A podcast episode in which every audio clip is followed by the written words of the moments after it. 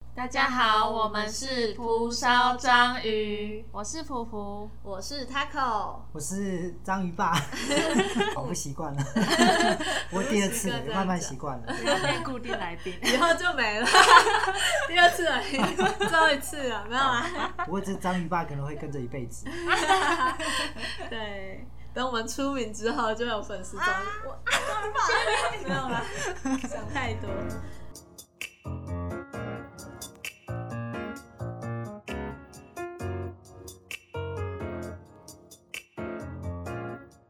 好，我们这一期节目是延续上一周的节目，主题是介绍章鱼爸他的生命经验。 对，上一集听完琪琪的故事，还有那个阿姨的故事，嗯就了解到这个工作真的超辛苦，要注意到超多地方。嗯那想问章鱼爸，就是在工作上有遇到什么困境，然后是怎么排解的？其实我觉得不管什么工作，应该都会有困境吧。哦，嗯我自己在做这个居家照顾这个工作的时候，自己是做自己的理想、自己的兴趣，也找到自己能够擅长的这个工作哈。但这个困境对我来讲其实是有的哈。其实，嗯，首先第一个应该是说人际上面的关系，好、人际上嗯怎面样？关你系的很问难题。相处，是不是？因为是摩羯座哈，比较比较有角有角， 对，其实是我跟牛也有脚，有角哈，哇，还好我们没有共识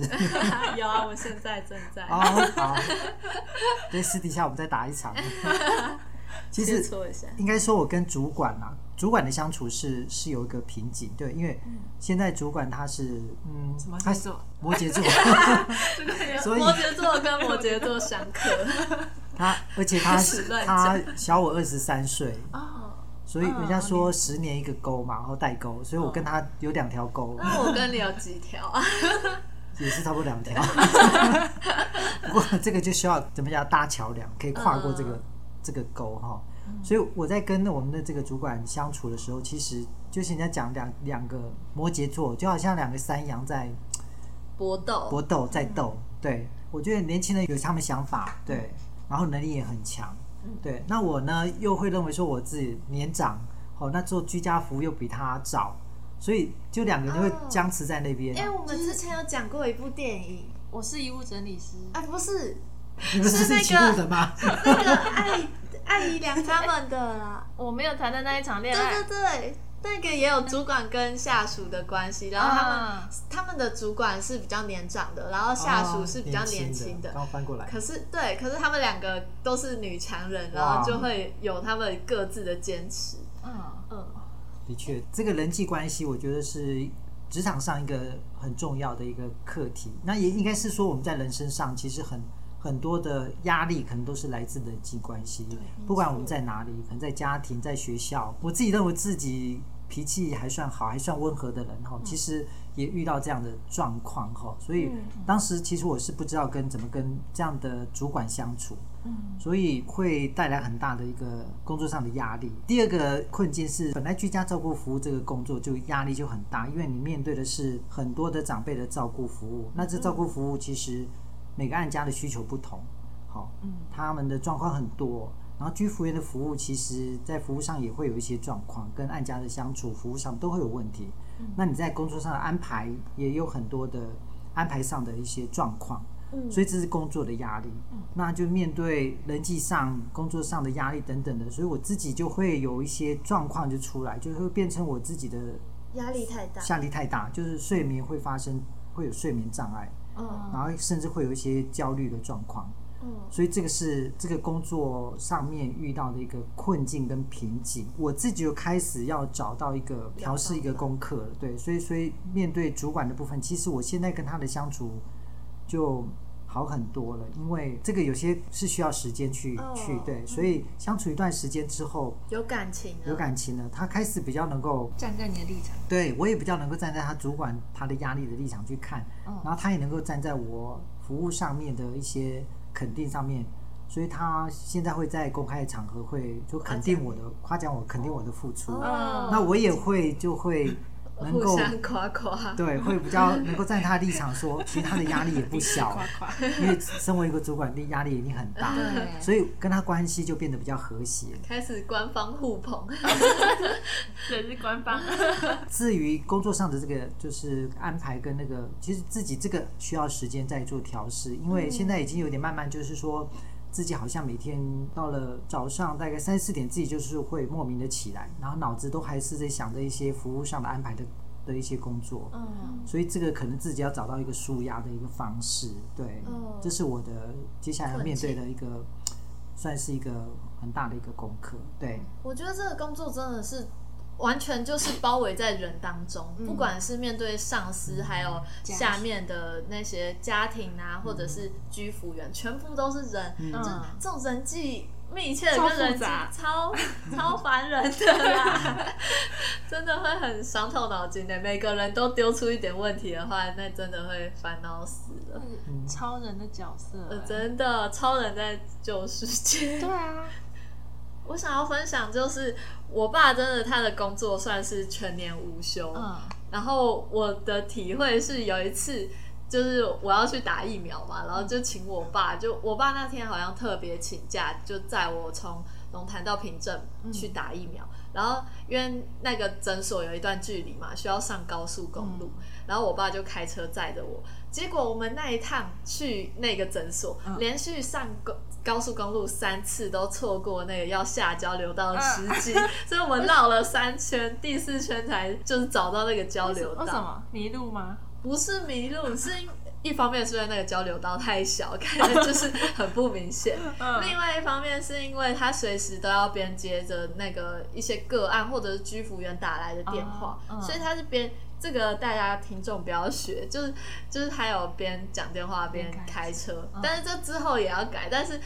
就我想要讲，我不是想要抱怨他的，一方面是抱怨，一方面 其实主要我是想说讲说，他真的是几乎二十四小时，而且随时待命的那种状态，就嗯除了晚上就比较没事，但是是大概比如说连假日或者一些国定假期连假，他随时都有可能要接电话。嗯，比如说我们出去玩呢、可能他也需要电话随时准备接这种感觉。不至于二十四小时啊，因为睡觉还是要关机， 对，不然，但是他睡觉的时候又会想那些事情，对但所是以一也打等来于就要马上处理，对是，这样吗？基本上，假如居服员在服务上面，假日或者是时段中有问题过来，我们都会接，或是一个啊 line 可能都要去看一下讯息。对，嗯，这样超焦虑的欸，对啊，像我就有讯息焦 虑，我连电话啊每次一直接到，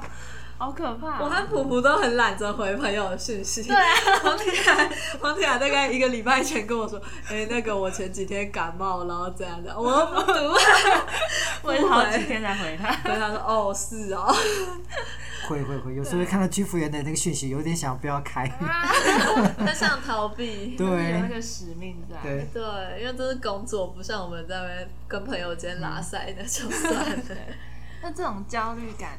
是现在还一直存在，那你会怎么调试跟排解？嗯还是说还在努力中？有有在努力中，然后有试着找一些方法，就是说，不管是督导啦，或者居服员，因为都是在做照顾服务的工作，绝对有工作的这个压力哈，自己要找到一个舒压的方式啊。对，我是觉得就是你要有一个信仰或者一个信念，什么信仰都好，嗯你要有个有一个信仰，因为那个信仰是一个很大一个支持的一个力量。嗯，对，因为你做的事情，假如做久了，你可能会会有一些厌烦啊、压力啊等等的。但是你有信仰的时候，你可能就会可以支持你支持精神上的，精神上的信仰寄托，对嗯寄寄托托对哦跟信仰，这个很重要。对对，那其他部分我觉得你必须要在不管是身体上啦、心灵上啦，或生活习惯上，都要找到找到一些舒压的方式。那我自己呢，就是睡前我觉得要打坐一下，让自己的心静静下下来。来，让自己的才比较好睡对，让你自己的脑子要关机，让它休息。但我觉得这真的很难调试哎。对像我自己也会嗯休息的时候就一直想着作业工作的或者是事对工作的这个事真的很难，我觉得这脑袋我们只要不停的一直在使用它，有时候我们就要不要停，它是停不下来的。嗯所以我觉得这个是真的要注意，这是有点比较可怕的部分。我说可怕是因为，当你想要停下来的时候，你没办法停下来的时候，你没办法睡眠的时候，那会变成一种很不好的一个状况，因为你还必须要工作。对，所以这个一定要重视这个问题。对，这个要重视。好，所以我现在会试着打坐念经，还有一个就是大礼拜，用拜佛的方式让身体哦运动的感觉运动，有点在运动瑜伽那种。对，然后就还有另外一个就是兴趣的部分，培养自己的兴趣，就是说你可能在休息的时间要把工作稍微做一个区隔，做自己的兴趣的事情。嗯，比如说我自己就会去去种菜，哦，种菜是一个很好舒压的， 我讲到仲裁一直 笑， 没有啊，我觉得很很可爱吧？可 爱，很有趣啊。你也吃了不少，吃了很多爸爸种的 菜。那他啊种的菜我 种对给我对吃对啊，对，好。 好还有一个就吃是音乐的部分，我觉得音乐呢，听音乐也很好啦，或者是你弹一些乐器啦，然后。嗯哦，自己有弹吉他，虽然吉他弹得很 烂，但是偶尔要弹一下。他会去溜蛇板，就在公哦，共溜手板。板也可以，对， 他就会想突然放假，可能就是六日就中午就不见了， 然后他在外面溜蛇我板，帮你去拿，晒晒太阳。对，怎么很嗯年轻的样子？好热血，另外一个就是按摩，我觉得身体其实很多地方都可以去推，我觉得那是真的是一个可以怎么讲舒压啦，就是活络筋骨，就是从你头啦、耳朵啦、眼睛啊、脸啊，或者是你的那个就是淋巴线的地方按摩它，去推它，哈、嗯我觉得对对对身体的免疫系统是有帮助的。好，还有一个部分就是，我是觉得就是人际关系的建立，就是我们跟家人的那个亲密的关系，或者是跟工工作伙伴，我觉得这个也是，因为我觉得人际关系是我们压力的一个来源，所以假如说你没有把人际关系处理好的话，其实你就会处于一种压力的状态。哦，所以这个也要注意。我就会觉得我自己跟，比如说我跟上司嘛，嗯跟居服员、工作伙伴，然后跟家人，我觉得这个关太系理性了吗？对太钻牛角尖，就是会有自己的固执。一旦你是这样子，就是追求完美的话，你可能就对人事物你可能就会比较有要求，那自然就会产生一些期待上的碰撞一些碰撞、一些摩擦。嗯所以这是人际关系，所以我觉得这个舒压，我我会从这几个面向来看啊，就这些应该都是我们要做的功课啦。哦对，嗯这真的是现代人非常需要做的功课。嗯还有，我觉得是上了大学之后才会特别体会到那个压力，人际的压力，不不一定是人际，还有工作上你要怎么跟工作玩乐休息，对这个去调配，然后去共存跟那个工找作一个的压力平，衡对嗯共存的感觉，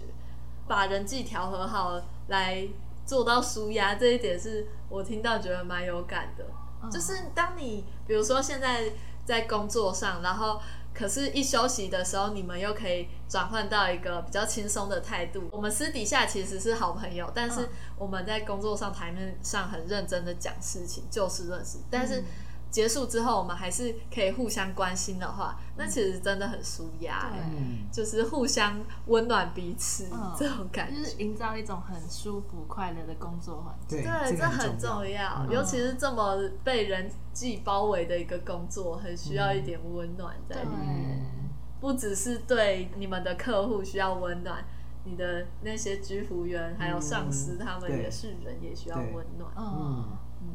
那我蛮好奇，就是居服员这种那么劳心劳力的工作，那担任居服员的年纪大概都在什么区段？以目前来讲，这是一个中高龄的产业。 啊跟农夫一样，所以很少年轻人。对，的确，其实其实有很多像居服员这样，我们这个照顾服务，其实很多，其实有很多学校都有这种科系啦。就是现因为这是很夯的一个科系，像有关于长照照顾服务啦、健康促进的啦这些长照的科系其实很多，哦但是很多我们年轻人毕业之后真正投入到居家服务的，其实。很少很少，但可是这个长照领域其实又很需要这些人才，所以这个就是我们现在这个长照服务的一个困境，好、这个人才的部分。我先回答普普刚才问的问题，说现在那个在做居家服务的的年龄层都是多少呢？嗯，其实我这边有做一个功课，和就是把我们现在机构的居服员的年龄层呢做一个分布。哇塞，真的超认真的来宾呢，按个赞。帮我画一个那个统计图， 我们要画自己出做来一个吗？没有啦，开玩笑帮。你抛上去。我们有四十七位的居服员哈，然后四十岁的以下的只有两位，一位三十八岁，一位三十九岁。然后都那也快啊快四对十岁了，哇然后四十岁到四十九岁的有十一位，嗯，然后五十岁到五十九岁的二十位，哇，然后六十岁到六十九岁的十一位，哦所以大部分都是在五六五十岁，对五十岁以上。哦，你就想象哇，好像一个中老年的人哈、在照顾一个比较老的老年人。我觉得这个也是一个社会的一个趋势啦。其实，在日本就是这样子，因为大家都长寿嘛，所以都高龄，所以我们的工作的时间会一直往后移。像日本就很多六七十岁的长者后，还在照顾机构，在开车子，然后再照顾老人。嗯哦所以我们台湾也会面临相同的处境，就是比较年轻的老人照顾比较年长的老人，嗯哦势必势必是会是这样的成长，因为少子化的关系，所以年轻人的人口结构会越来越少，老年人人口会越来越多，所以一个年轻人要照顾老人的那个比例已经越来越小了，对，所以可能一个人要照顾一个，照顾两个不一定是意年轻人意愿的问题，其实是人口基数就结少。构，对，哦，那另外一个原因是，年轻人为什么没有从事这个工作？我是觉得，第一个是我们对居家照顾服务员的那个社会的形象没有被大大家认同。就像你们刚才讲的，好像是是清洁工啦，好像也会跟那个外籍看护工的连接，好像做的事情都是一些比较八十吧，把屎把尿的。因为回到照顾的现实生活，就是把屎把尿，然后吃喝拉撒睡啦，然后照顾他们的日常生活作息，就是这样的工作。所以这个专业的形象没有被建立，所以大家可能年轻人没有认同，或者社会没有给这个工作就是相对的一个专业的认同。对，然后第二个是说，同样是服务业，年轻人的选择有很多。哦所以你们想到服务业，你们会想说，餐饮对，餐饮啊，服务业很多，所以变成而且选择性很多，所以年轻人可能不会把这个范围是他的前面的选项，嗯哦所以那这样就相对的就长照的这个服务产业就变得年轻的人人才就真的很欠缺。而且我觉得居服员他这个工作很大的挑战，真的算是把屎把尿啊，还有那些比如说要清理他们伤口之类嗯的，这种真的是对于我们这个年纪的人会很不想要去接触、欸，嗯，对啊，也没有感觉就是没有耐心，会一整天陪着一个老人家，对对那你们的爷爷奶奶怎么 办？你们的爸爸妈妈怎么办？说不定我以 后真的就会会转转入入 了， 好，好成功说服好增加两名， 没有，先不要说那么 满。你们满三十岁的时候会寄上两份那个履历履历表表给你们。先不要，先 不要， 当你们追求完理想之后，我再 我们这还是我要在转寄给三十岁以前的追求理想的状状态。态。 对先让我们好好品尝这个状态。那居服员那么感觉是付出超多的一个行业，嗯那会觉得政府对于居服员的福利有完善吗？哦，蛮好辛好辣的 哦，好严肃的问 题哦。其实我们现在讲长照二点零嘛，其实政府发花了真的很大的心力吼，人力、物力、财力在这一块，因为因为我们台湾就是在走向这个高龄化的社会嘛，吼，这个是世界的趋势，那也是台湾，而且台湾是人口老化最快的国家，好，最快就是说。没有几年，大家就是我们讲老老年人，就六十五岁以上的的人口数会成长的非常的快，哦，会比日本还快。时间那么快就老化，那那你我们来得及去准备这些国家能够准备这个照顾工作，能够把它做好吗？对，所以这个是一个很大的一个挑战。那所以，其实政府有有对于居服员其实是有一些福利的保障，它就是现在会有保障，说我们居服员就是每个月的月薪要三万二，有没有很吸引人？三万两千块，对啊，我们应该啊大学比一个大学生对，很难拿到这这样子的， 22K 对啊，对还在二十二 K 啊。其实考虑一下，快毕业了那。我认真考虑一下，那我们希望就是说，透过这个频道，假如说我们在听这个频道的一些年轻我们年轻人人，就是他对于照顾服务有这个有兴趣，嗯，然后有热忱的话，其实可以可以考虑这个工作。这个工作其实是不是夕未阳来产的业，对，这未它来是我们讲的的蓝海产业，蓝海它是一个就是值得开阔的一个产业嗯，哦对，嗯，有石油的那种男很孩需，。对这很需要很多人。对对，那当然，其实现在现在我们看到的，好像居服员的其实福利状况，就是福利制度好像没有那么健全，对，是需要去加强的啦。就是居服员这个工作环境能够建制的更好。当然，经济我觉得收入是一个最基本的一个保障，嗯，大家才能够安定在这里面工作。那在哪一方面需要更加强对，呢？因为这个工作其实是处于一个照顾人，他是要需要很多体力、心力跟那个专业的的养知识嗯成，对的工作。所以我觉得在专业的部分，应该政府要把它建立起来。居服员真的有一个专业照顾的品质，然后大家社会能够认认同，能够肯定这样的工作，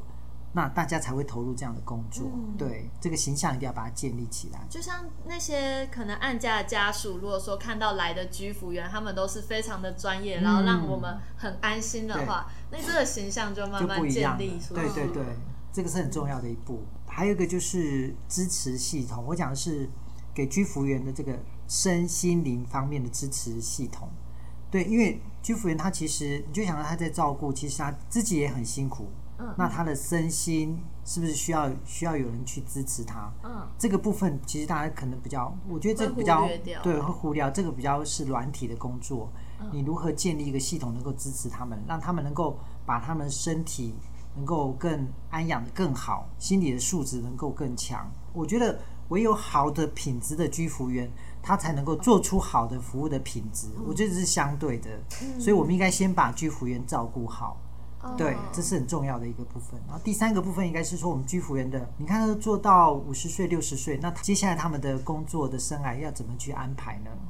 我们应该帮他先想好，哦嗯是不是要帮他们铺路铺好？他是不是有一些可以升等、升职的机会？那居服员他，比如说他他做了一年、两年、三年、五年、六年、十年，他是不是可以在技术上或者职称上可以帮他们升等？哦让他的专业形象更能往上。对他可以做一哦些不同的一些工作的服务，他可以做一些，比如说传授教育的工作，嗯，等等的。我觉得这应该都帮他们设置好，有一些这些怎么讲，生来往上走的一些的安排。因为对，我觉得像居服员他们在照顾那些老人家，其实自己每天接触到比自己更老的人，那他们心里应该也会常常对自己未来有一些焦虑，对就想说，要是我以后老了，也会谁来照顾？对，对，对嗯，而且像很多人都会说，照顾别人的人，其实他们是最脆弱、最需要照顾的。嗯我觉得这点真的还蛮需要有一个平台来支持他们。嗯，就是你们一直在照顾别人，对那，谁来照顾你们？嗯，对，真的。嗯，而且我刚才有跑过一个念头，就是呃，现在都是人在照顾这些老人家嘛，那有没有可能有一天换成机器人来照顾这这个工作是有可能被机器取代的吗？可是发生的事情都很不一样，嗯哦，是吗？就感 觉这是需要人性的工作，对不对对？其实照顾的工作应该这个要被取代，我觉得当然也有也有可能，就像医生开刀，现在都有一些机械手机械手嗯臂、机械式的那个，对，那比较偏技术性的啦。但我觉得照顾这个部分就比较可能比较难，因为这是就照顾是需要用人性温暖的，嗯要有温暖的，因为毕竟你在照顾对方的时候，你必须要体察到那对方的一些感受，嗯，对，哦那啊对，所以这个工作其实要被取代，我觉得是比较比较难的啦，用机器的方式，哦当然会有很多科学的技术会进来，嗯对。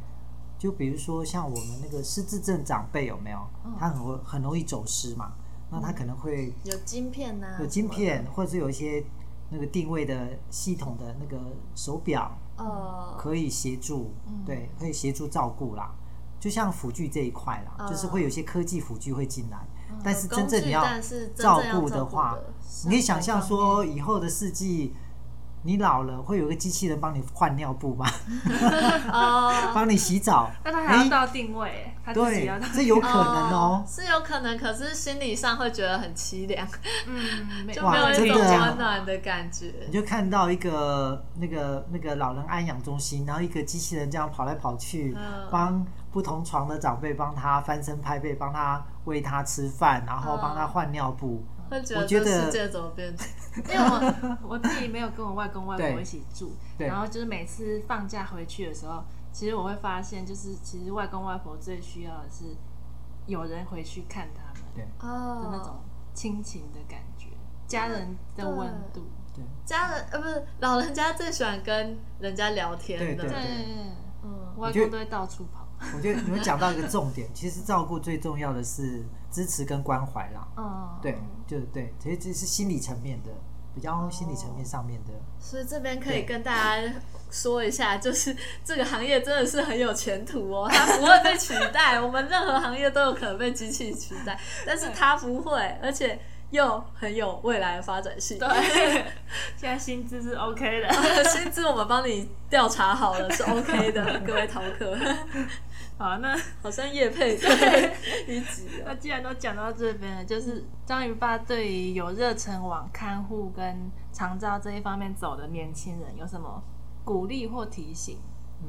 好，我首先要讲一句话，是说我有一次参加一个那个失智症的上课，有个老师讲的话，嗯，嗯，他说这个照顾服务的工作，他是这样讲，他说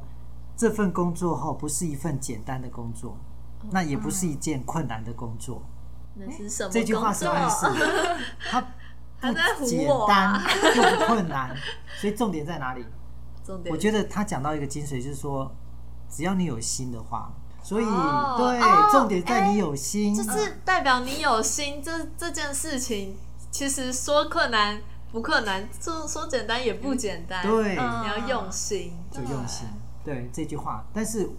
我会觉得这这这是一份很有意义的工作啦，因为它是对对人的服务，嗯哦所以是一份很有意义的工作，因为它是面对人。那我们大会想说，哎，这面对人的服务不是很多吗？我们我们在加油站打工，在便利商店 就是帮对结哦账账结账，那我做副编导，我都是面对人呐、对啊，但是这个工作比较特别，因为它是它是到人家家里头，可能你跟这个长辈相处服务的时间比较长，是面对面的。这个工作就比较特别，因为是照顾，你一定要专业。嗯哦，第二个你一定要会善于沟通，嗯嗯，对，因为又是一个人际的问题。你今天到这个案家，你服务一个阿公阿妈，好，他假如说他又身身体又不舒服，心里又很多很多一些抱怨，好，那你如何照顾他？哦，所以这个就变成是一个你如何跟人沟通相处的这个部分。哦所以这个居服员他必须有一些要有同理心，要有同理心，然后你要比较能够擅长沟通，嗯对，就如何跟相处沟通的这个部分是很重要而的。且这比对其他服务业比起来，这个比较会跟服务对象建立一种亲密关系。嗯，对真的结要账到帮你洗澡跟结个账对差很 多对哎，啊，是真的，真的要很有心才可以担任这一个。哦不然如果你没有心，然后你来服务一个家庭，那个气氛会超可怕，对，而且服务的可能也不太周到。嗯，哦，而且我觉得这个工作是很跨出舒适圈的，因为你要进入每个家庭，每个家庭的状况都不一样，然后又是跟长辈，可能跟你的年龄也有差，会有一个世世代隔阂的感觉，就真的很需要一些智慧的。但我会觉得这个工作哈，其实嗯，更重要的是说，假如说你有有心要投入的话，我觉得是你要有一个怎么讲，应该是说你用什么心态来做这份工作，跟你用要要找到一个理念来支持你做这份工作，哦，很重要就。像你把他们当做你的家人这样子。那现在就是是照顾别人的角色，那如果到时候对于自己退休老了之后， 有什么安排吗？或者想象对自己退休之后的想象？哇，普普又一个大 灾问，他一直在丢大招大，灾 问。嗯女儿第一次听，对的我，也很感谢这一次的这个这么怎么讲的访谈啦，哈。嗯，我是抱着一个参加面试的 心态，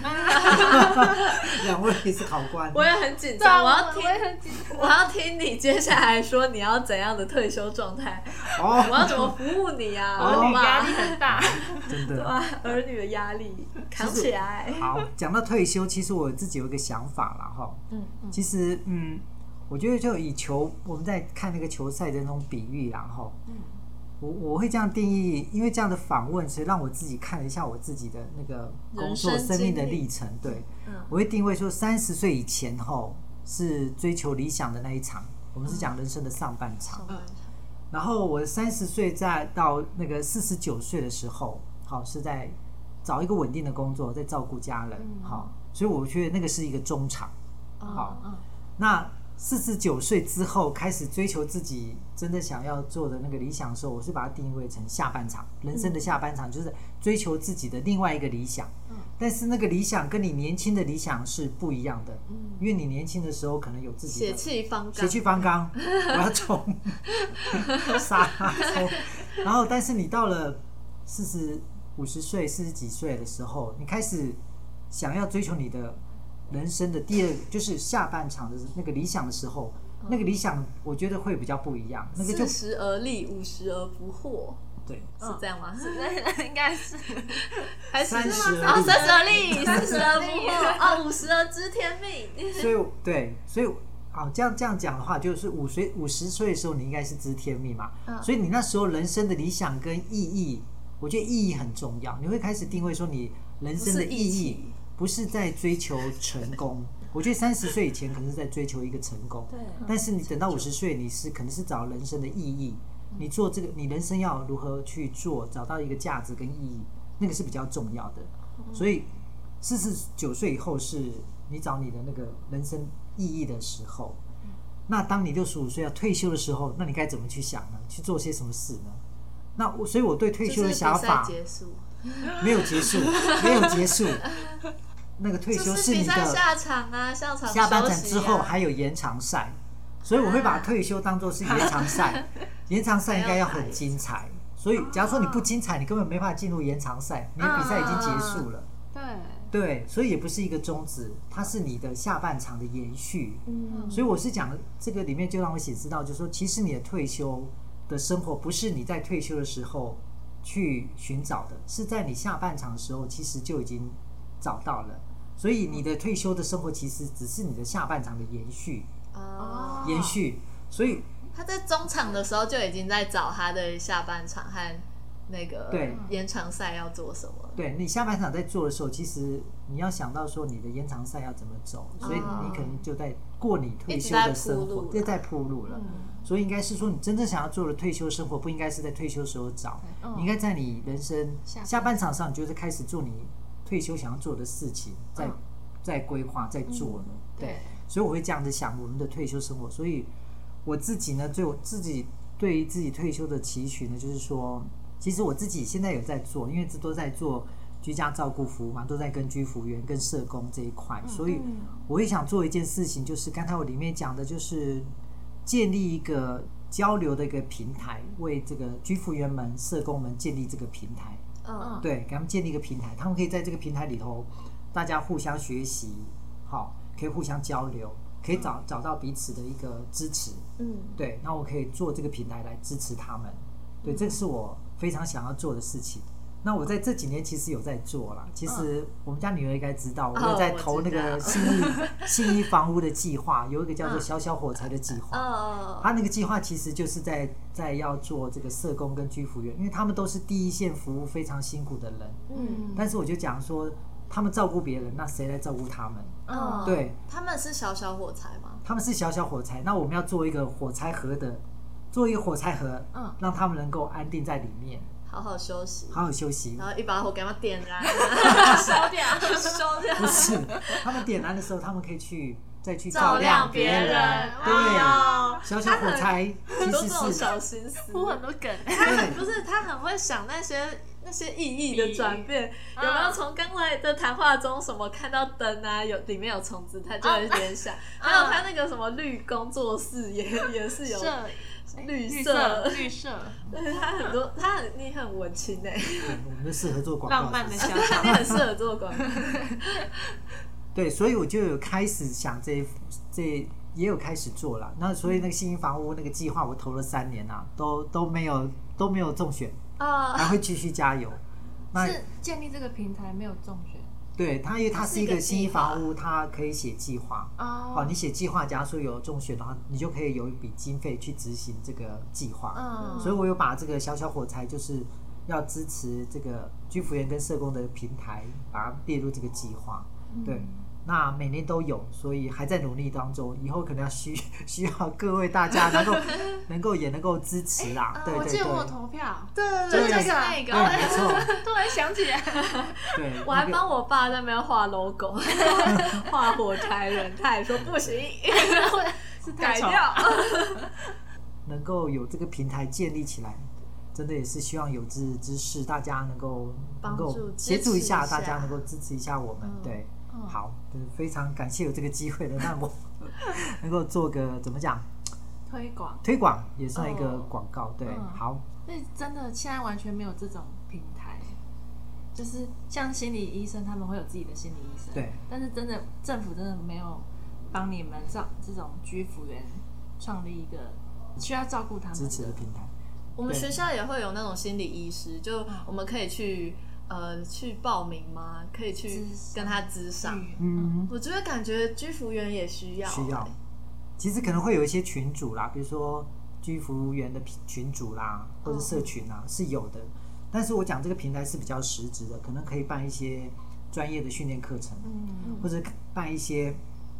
办一些座谈会，我们就邀请哦居服员、社工一起来，哦，因为其实社工的工作跟居服员工作其实有雷同性，嗯因为他们都是在助人服务，所以居服员假如说跟社工在一起，他们可以得到跨专业领域的学习，嗯那社工也可以跟居服员交流，他可以学习到居服员在照顾上的一些技巧，嗯所以我觉得这两类的专业的人员，假如说在一起的话，其实互相交流，他们其实可以互相激发出分享更、多互相成长，东西就是我们讲的跨专业领域的学习。哦，就你要跟不同领域的人在一起工作或者是学习，你可以，那你就有一，就好像你有一个跨专业领域，你就好像你出去的时候，你你善用一把武器，你现在多了一把武器，嗯对，就有那种效果，加成的效果。哦，所以这个平台，我会想要说建立这样的平台哦的想法是这样哦子，因为你是有从事过社工工作，还有居服员工作，所以你会想把这两群人搭对在一起，所以我就知是道他们他可以们互相那对个。这个工作你知道他坊，哦，你知道他们互相需要成长的部分，嗯对可以是互补、互相那个嗯，对，没有联系错，在一 起，这是我没有想过的退休生活，真的 还是还是继续在服务社会，对所以我会给年轻人鼓励，就是说，其实就像那一首歌《隐形的翅膀》，就 是然后我又要跟我们唱了吗？没有没 有这样子我们会受不了，我们要唱。幕后去找那个音乐配乐就 好了，我什么意思？我什们么这样不好唱听不吗？好听，我们可能要练一下。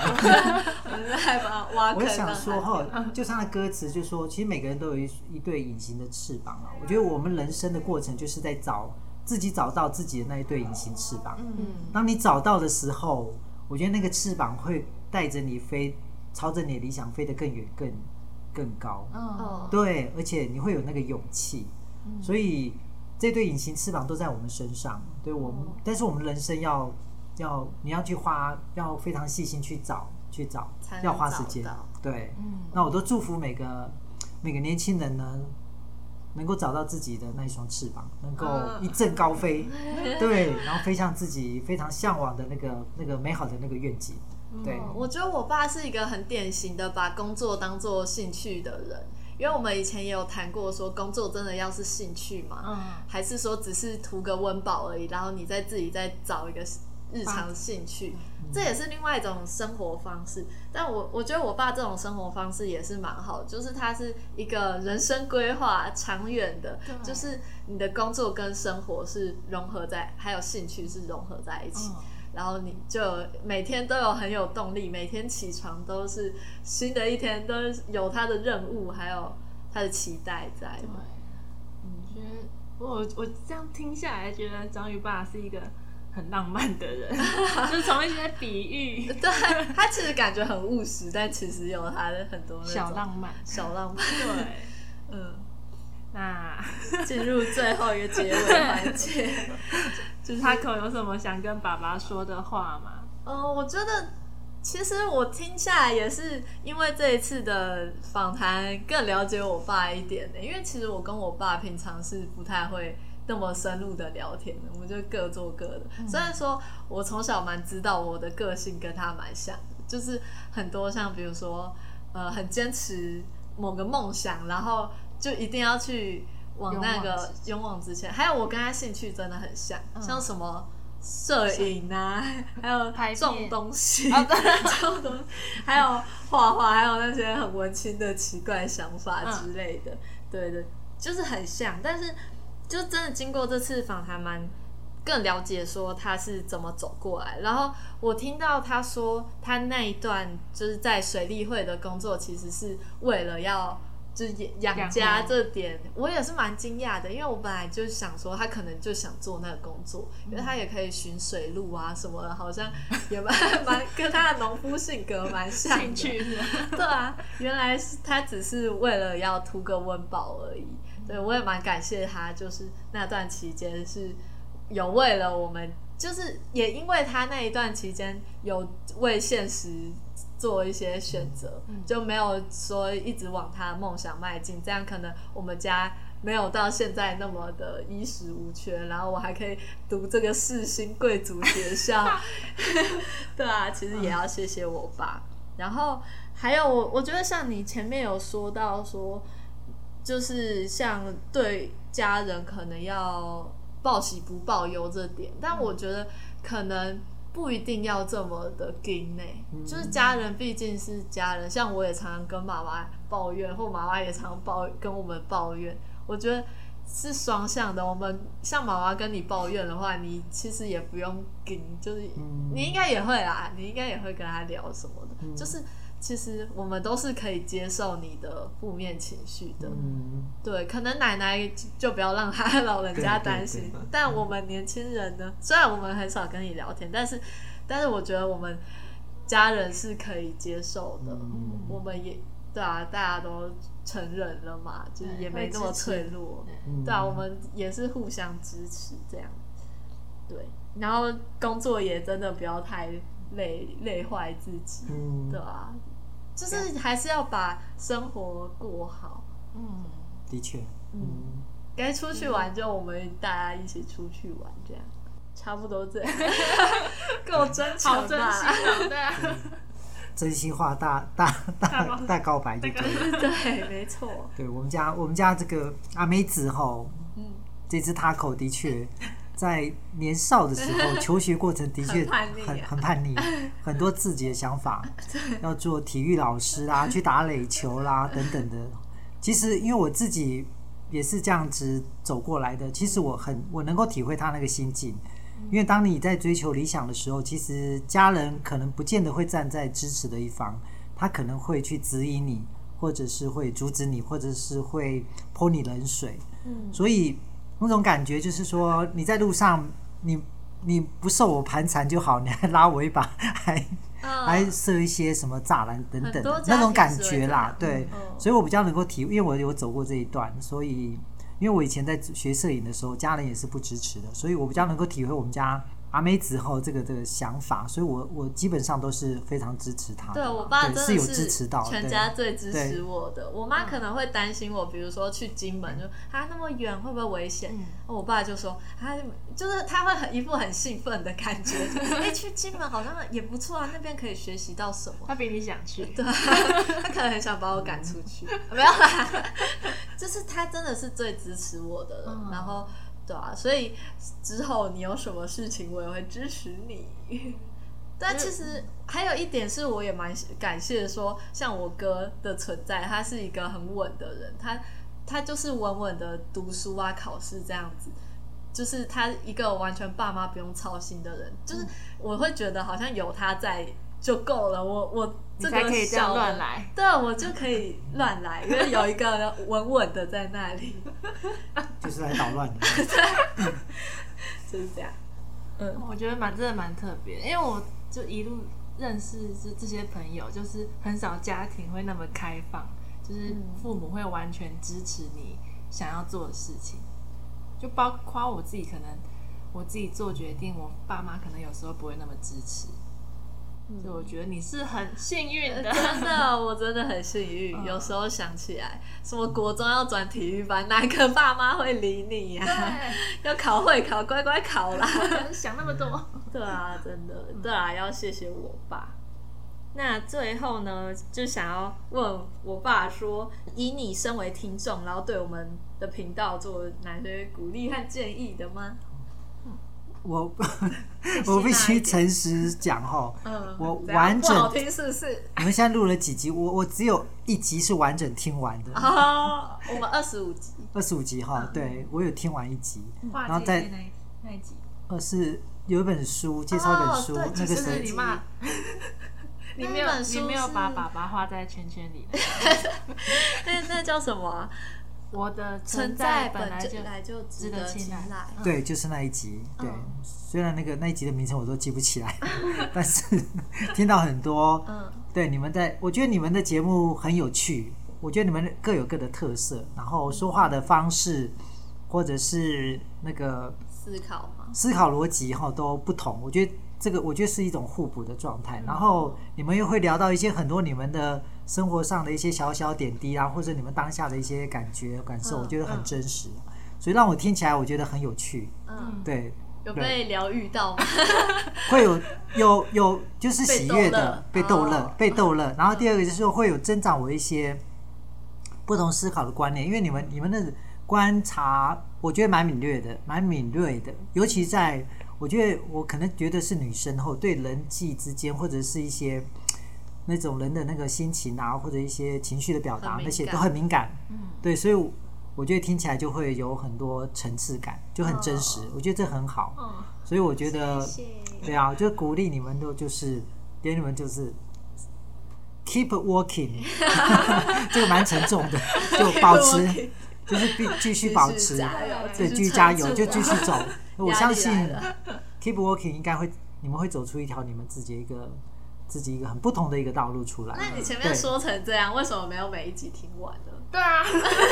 应该是习 惯吧，对，哦会会想要听啊，就有时候是部分听部分听，只有那一哦集是完全听完的。其实你们还蛮多话的已经，很棒了欸 我也觉得，一个是每次都不小心录到一个小时。但是我觉得你们真的是有有备而来啦，就是你们讲的东西都是言之有物，而且那种连结性都蛮好的，就是连结性啊，我有在做会功课，对这个课题其实都会带出一些，对，真的是对是是有个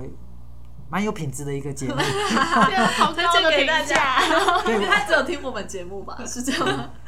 我是听说有五颗星可以按啊，我都一直进去找不到哪边可以按。我教你，我帮你按，好，对，要是我按的，我是按按六颗啦。哦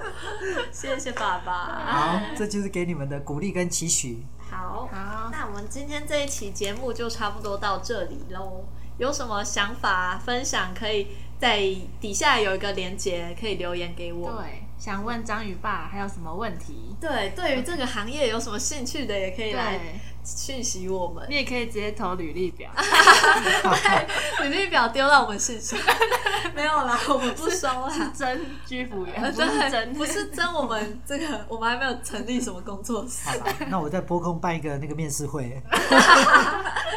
你没有空，你无法拨空，先生。啊，嗯，那就差不多这样，嗯，下一期见，拜拜拜谢谢大家，好，拜拜拜拜拜。拜。